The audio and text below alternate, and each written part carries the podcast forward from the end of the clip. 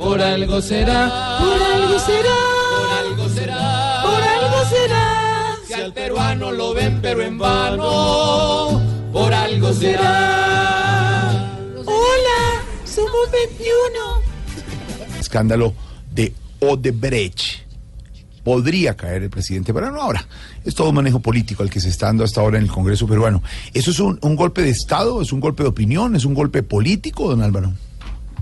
Jorge, esta es una pregunta difícil de responder porque tiene dos lados. Por una parte, pues hay razones eh, para que Kuczynski esté en la cuerda floja. Perú es el país más afectado políticamente por el tema de los sobornos de Odebrecht. Tres presidentes eh, han sido afectados. Uno tiene casa por cárcel, el otro es prófugo de la justicia y el otro investigado. Y el presidente Kuczynski había alegado siempre que no tenía ningún vínculo. Y ahora se encontraron que empresas de las cuales es socio recibieron millones de dólares de Odebrecht. Él sostiene que no tenía vínculos con sus negocios mientras era ministro de Economía, que es una defensa pues aparentemente floja. Entonces, desde ese punto de vista, pues para los peruanos sería inaceptable que continuaran el cargo, habiendo otros tres expresidentes en la situación en que están. Pero por el otro lado, realmente esto se trata de, una, de un cuestionamiento político, porque el Congreso está dominado por el partido de Fujimori, encabezado por su hija Keiko, quien fue competidora en las elecciones de, de Kuczynski. Y pues el Fujimorismo tiene todo menos autoridad moral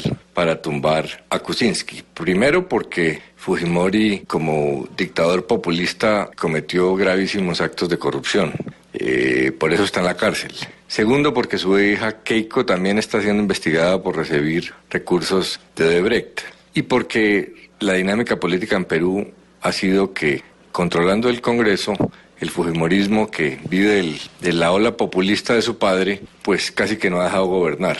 Entonces, si lo tumba, pues podrá haber razones eh, judiciales, pero va a haber mucho de razones políticas. Y para ningún país es sano eh, que caiga su presidente. Independientemente de que sea bueno o malo, la alteración institucional democrática es muy grave cuando se cae un presidente. Quedan unas heridas muy grandes. Por eso hay sistemas políticos en que es muy difícil que los presidentes se caigan, como el colombiano. Eso tiene cosas buenas y malas, pero la inestabilidad de los gobiernos es muy grave. Lo vimos en Ecuador hace unos años. Entonces, eh, la verdad está un poco en la mitad.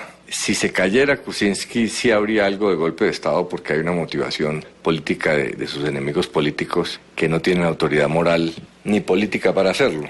Y pues eh, perdería todo el Perú. Pero pues la realidad es que ese es un país que ha demostrado mucha fortaleza a la justicia contra la corrupción en, el los gobiernos. Por eso pues hay tanta eh, rechazo a la actitud de Kuczynski. La verdad es que este era un gobierno muy débil porque Fujimori lo tenía contra la pared y ahora pues queda, si se, si se mantiene en el poder, queda herido en un ala y tendrá un gobierno pues eh, muy más débil que de lo que venía.